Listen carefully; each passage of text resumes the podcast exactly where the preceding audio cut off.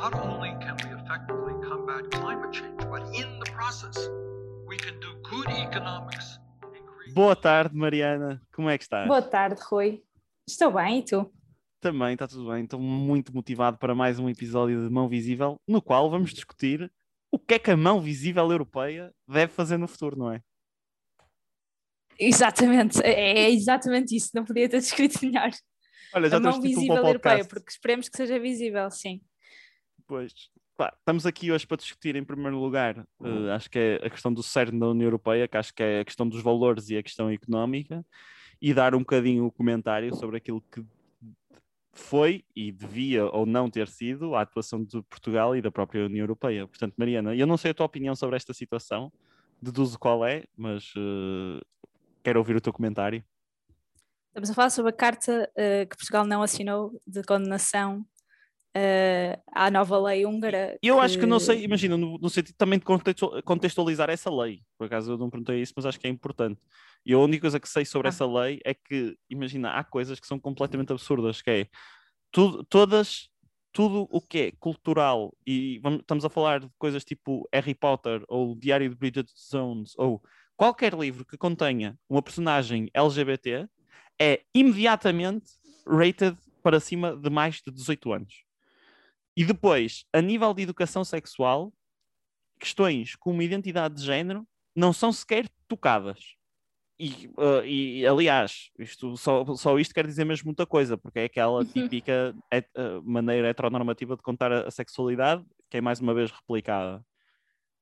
E também, em último caso, eu também já ouvi algu- alguns testemunhos que é incentivado, isto é, de certa maneira as pessoas ficam um bocado incentivadas a não conviver com pessoas que são LGBT, principalmente pessoas que têm menos de 18 anos ou pais que tenham filhos, porque podem ser suscetibilizados, acho que pode haver algum tipo de punição em relação a isso. Ah, e por último, o mais grave, para mim, que é uma coisa, é, é de género, é, se tu reparares, acaba por ser sempre os temas da extrema-direita, é relacionar qualquer coisa com pedofilia, que é uma coisa que eu acho completamente. É, é de género, pode ser eh, corrupção, eh, tudo, qualquer coisa vai dar a, a- a pedofilia, que é um dos talking points da extrema-direita. E normalmente a pedofilia vai dar, vai dar a castração química ou física e há a Exatamente. pena de morte. Exatamente. Portanto, é, é assim, vai levar ao. Não, eu até posso só dizer só três, três exemplos daqui, que é a Hungria, o caso do debate da Ana Gomes contra o André Ventura quando foi referido Paulo Pedroso, e a, e a conspiração QAnon dos, eh, da extrema-direita americana, em que eles dizem que eles são uns canibais, ou lá o que é, ou que, isto é que a Hillary Clinton e um ju- conjunto de elite abusa crianças.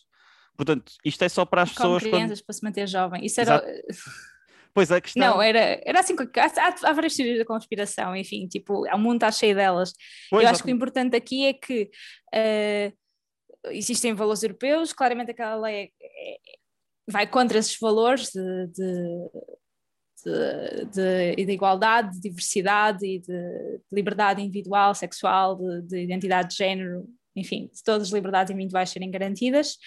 Ehm, e que existe, por exemplo, o, o Partido de Extrema-Direita português eh, submeteu uma, um pedido de, de congratulação, de louvor eh, no Parlamento para, eh, para esta lei húngara.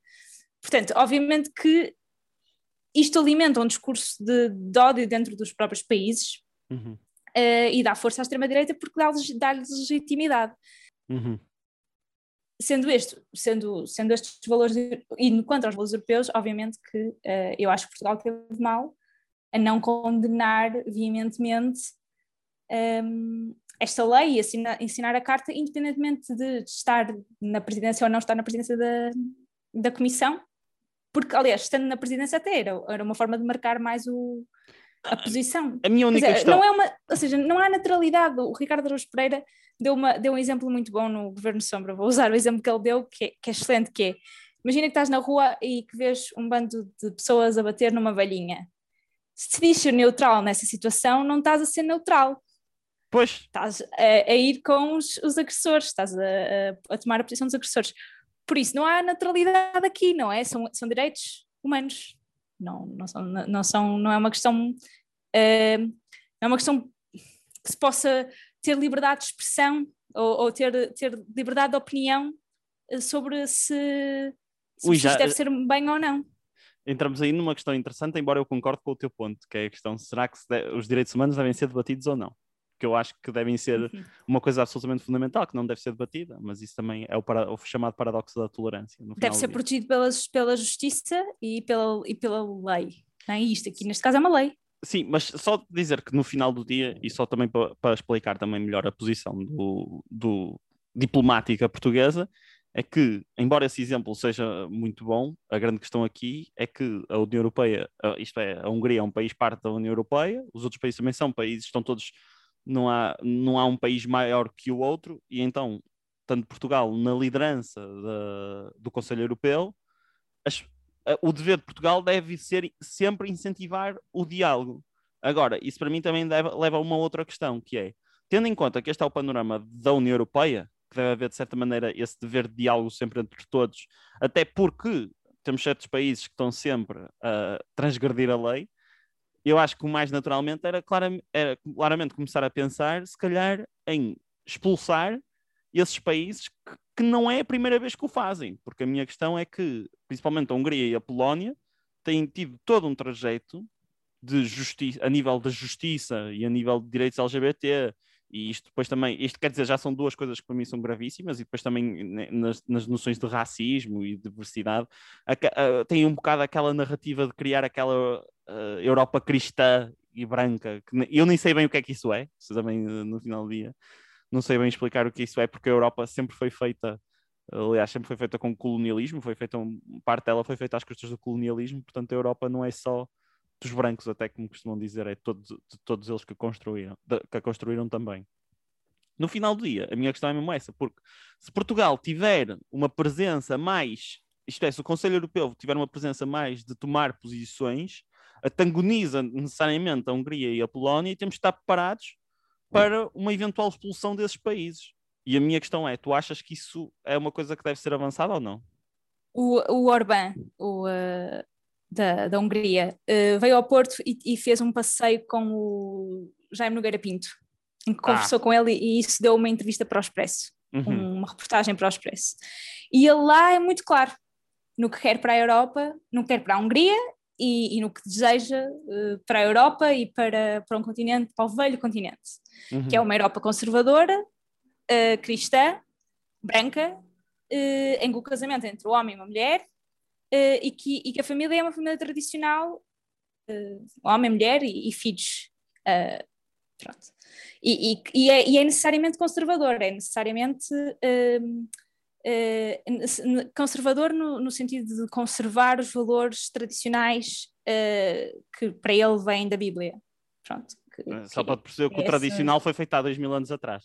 É Exato, exatamente. Pronto, o tradicional, o que, é que, o, que, o, que é que queres, o que queres conservar, bem, é muito relativo, não é? Porque se calhar daqui a dois mil anos o conservador é, é completamente diferente necessariamente do, do, do, do, que é agora. Uh, dito isto, acho que, obviamente, o alargamento da União Europeia teve uma razão, não é? Uh, alargar a leste um, não, não, não foi uma coisa feita à balda e teve uma razão económica por trás também, uh, e, de, e de valores, e, e, também para quanto maior for a. Pronto, há esta discussão se, se, a Europa deve ser maior ou, ou não, mas, uh, mas dentro deste balanço de, de, agora somos 27 uh, eh, e temos e fazemos todos partes do mesmo continente e, e mantemos a paz uh, e as boas relações económicas deste continente. Claro que, principalmente nos países de leste, em que não tens. Uh, não tens, uh, às vezes não tens a mesma moeda, não tens a mesma língua, não tens, tens valores muito diferentes e tens histórias muito diferentes. historicamente, esses países uhum. têm, têm traumas muito diferentes do, dos, dos países nossos, pois. mais, mais ocidentes. Um,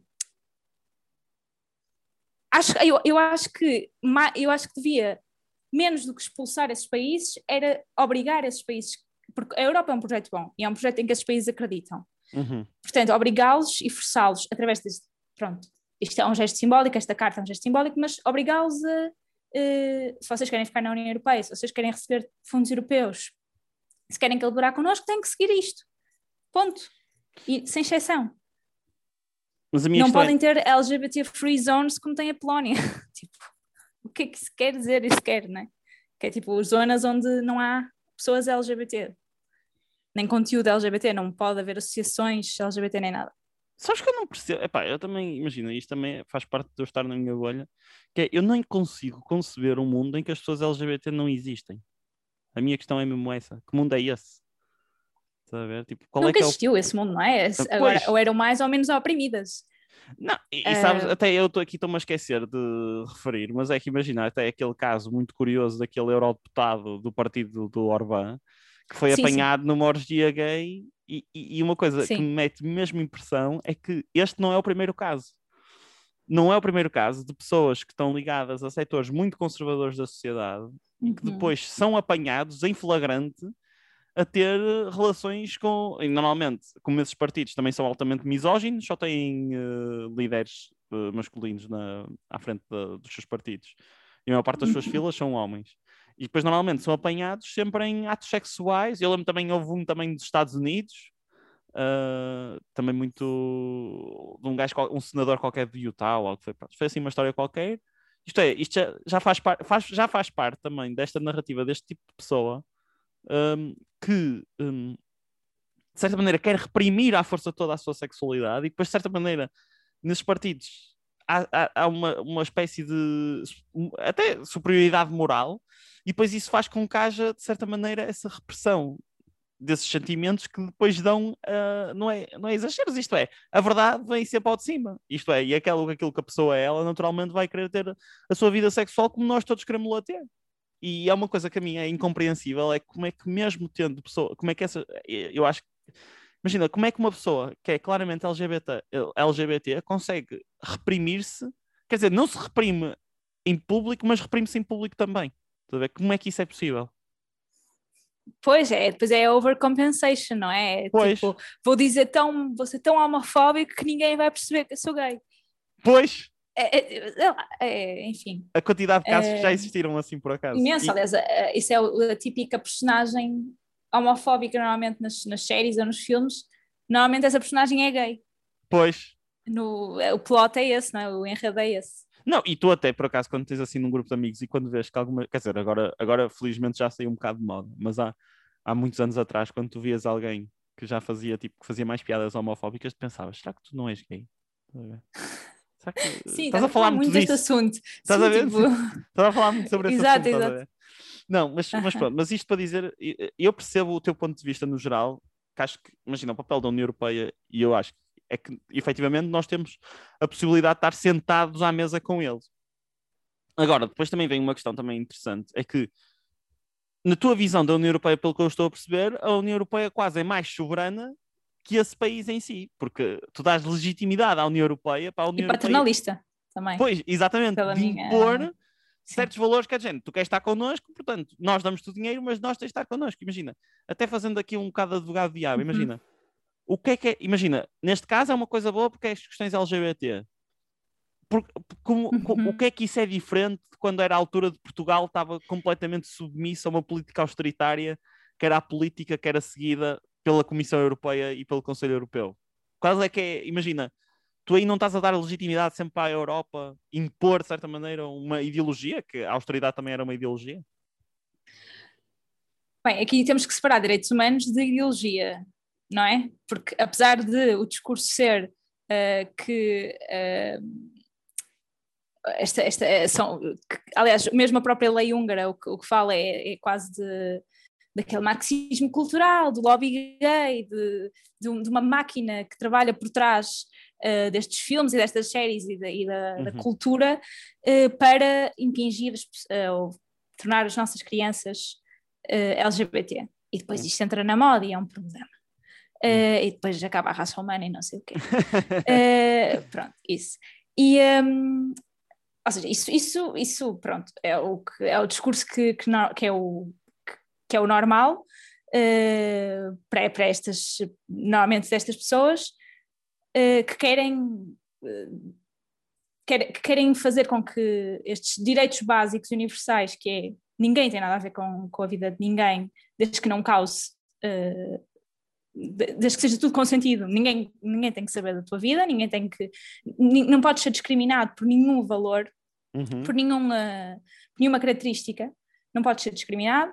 Uh, e isto é um valor europeu. Agora, a austeridade e a forma como tu geres uh, as, as, tuas, as tuas bem, as tuas políticas públicas, uh, claro que isto também é uma lei de política, também é política pública, não é? Mas, Uhum. uh, mas a forma como tu geres o, o, teu dinheiro, o teu orçamento, isso já, é outra, já são outras questões. Não, não sim, eu ia só dizer. E aí a austeridade é, é diferente. Eu concordo em, em parte, que, concordo que claramente existe uma diferença entre questões económicas e questões civis e de direitos humanos, por assim dizer. O que eu discordo também, e isto eu lembro que uma vez, nunca, mais me esqueço, uh, nunca mais me esqueço, que uma vez estava na sala, estava numa cena da Amnistia Internacional, até no secundário, e perguntei, isto para dizer que tu disseste a seguinte frase, um, os direitos humanos não são uma ideologia, ou não são ideologia. E eu lembro que perguntei mesmo nesta Amnistia Internacional, que é, porque é que nós concebemos os direitos humanos que, for, que, nasceram na Europa, isto é, que nasceram com a, com a Declaração de Direitos Humanos Universal na França, e que de certa maneira evoluíram para os direitos humanos que são nos dias de hoje, estás a ver? Porque é que consideramos isto algo completamente universal que não tem qualquer tipo de discussão? E a minha questão é, é imagina, eu acho que nós também devemos assumir a questão é que a palavra ideologia tem uma carga em si muito negativa, que parece que é uma Sim, coisa que não relativa. Tem, que não é. Que Mas não é, uma é. Coisa para discussão, é uma coisa para discussão. A ideologia discute-se. Pois, exatamente. Uh, e aí é, os direitos humanos discutem-se. Ah, mas aí são duas coisas diferentes, é, porque eu acho que a minha questão... Porque a minha questão é que uh, nós temos que assumir, imagina, uh, num plano absolutamente relativo, isto é, do plano das ideias filosóficas, existem paradigmas -huh. e as, uh, as, várias ideias combatem entre si. E a minha questão é só que eu acho que nós também não temos que ter medo nenhum em dizer que os direitos humanos são a base da nossa sociedade e que há certos aspectos basilares que são, que são quase impossíveis de refutar, por assim dizer, que é a nossa é a maneira de nós pensarmos, nós vermos a sociedade. Por exemplo, eu não consigo ver a sociedade sem, sem pessoas LGBT. Tipo, é impossível, tipo, não, não faz sentido nenhum. Tipo, tira, tira-nos. Tira parte dizer, da nossa sociedade. Em, tudo, em, tudo, em todas as, as coisas de, da União Europeia e dos países uh, da União Europeia que respeitam estes, estes tratados uh, europeus, tens uma frase no final que é uh, que não pode ser discriminado por, e depois tens várias coisas, não é? E isso está na Constituição portuguesa e, e, e está nos, nos, tratados europeus.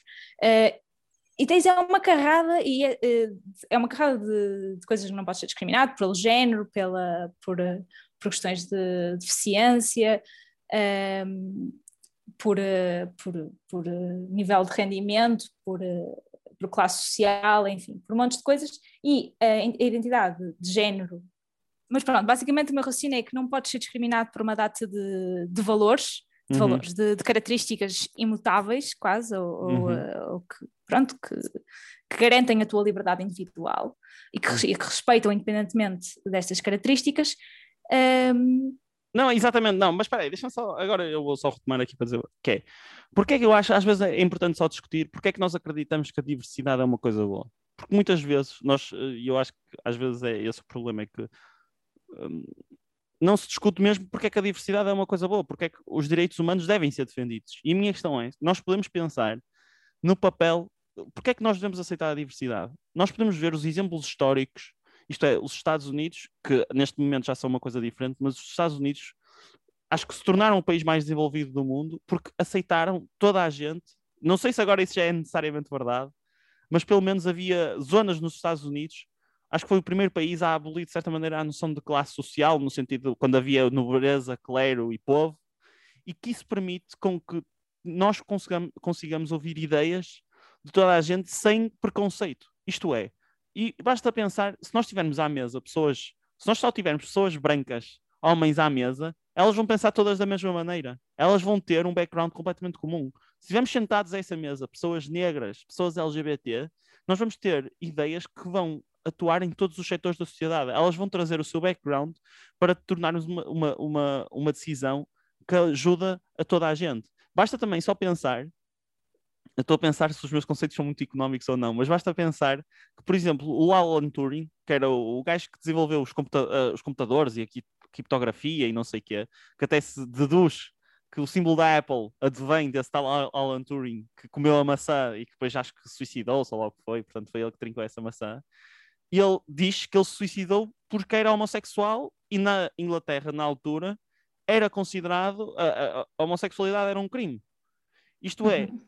O que nós já perdemos na sociedade por simplesmente ser preconceituoso em relação às pessoas. O que é que nós já perdemos na sociedade por pensar em, por exemplo, pessoas negras, só por serem negras, não podiam aceder ao ensino superior. Nós estávamos a perder o potencial de todas essas pessoas.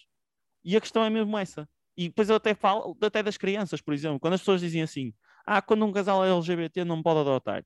Olha, e eu digo eu já vi, e é, e é- e é verdade isto no final do dia, é mesmo verdade que é. Eu já vi gente a ser, a ser, uh, uh, por a ser um pai normal, isto é, o que é considerado normal, heteronormativo, que é serem criados por uma mãe e um pai e terem zero de amor, zero, serem criados de uma maneira completamente até tóxica, até porque o pai ser aquela pessoa atípica, autoritária, não sei o quê, que é isso que é, até digo que esses são os valores tradicionais, e a receberem muito mais amor, quer por pessoas solteiras, porque a questão de solteiro é que falta supostamente aquela identidade de mãe ou pai que querem vender, ou por duas pessoas que são do mesmo sexo. E aliás, até digo que acho que muitas vezes duas pessoas do mesmo sexo vão tratar muito melhor as suas filhas porque é uma coisa que lutaram tanto que eles querem mesmo ter essa pessoa. E aí é que está, é isso que nós estamos a perder quando nós, por preconceito, por preconceito e estereótipos, marginalizamos essas pessoas da sociedade. É como se nós estamos a eliminar todo o potencial delas se desenvolverem.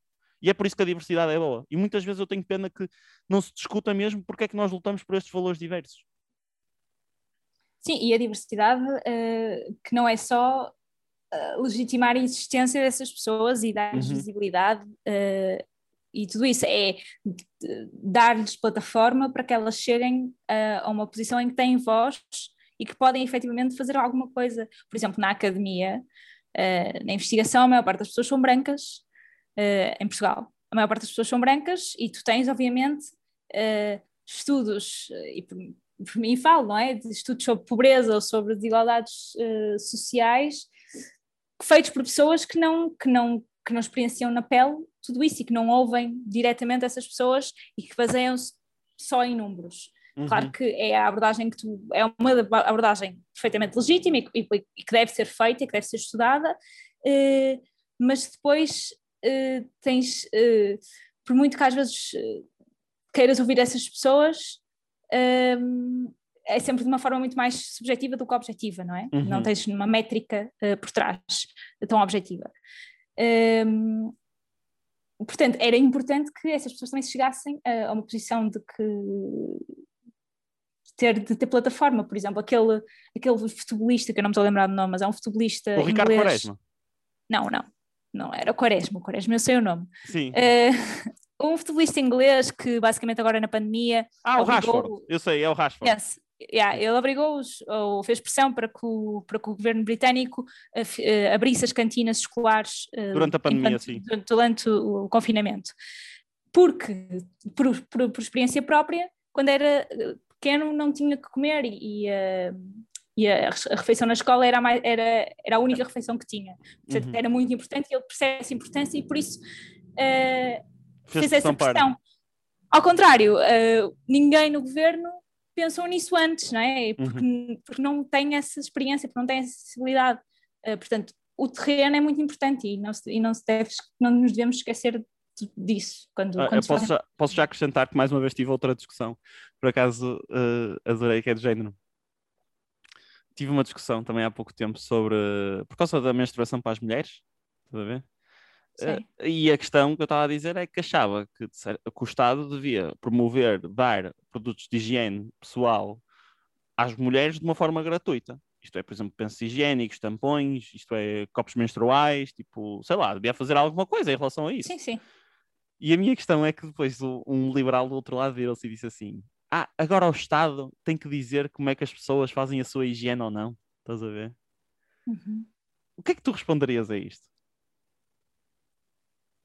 Eu acho que a pobreza menstrual é um problema seríssimo, não é? E, portanto, não é o Estado a dizer como é que as pessoas fazem ou não fazem a sua higiene, é efetivamente eh, pessoas que menstruam precisam de, eh, para fazer a sua vida, precisam de ter produtos de higiene íntima, pr- períodos de, pronto, de tampões, pensos, copos, o que, o que quer que seja, Uhum. eh, e isso, isso devia ser disponibilizado, porque uma, uma pessoa que menstrua e é sem abrigo não tem como comprar, eh, não tem como comprar comida, também não tem como comprar um tampão ou um penso. Que acho que é taxada a 23% de IVA, não é?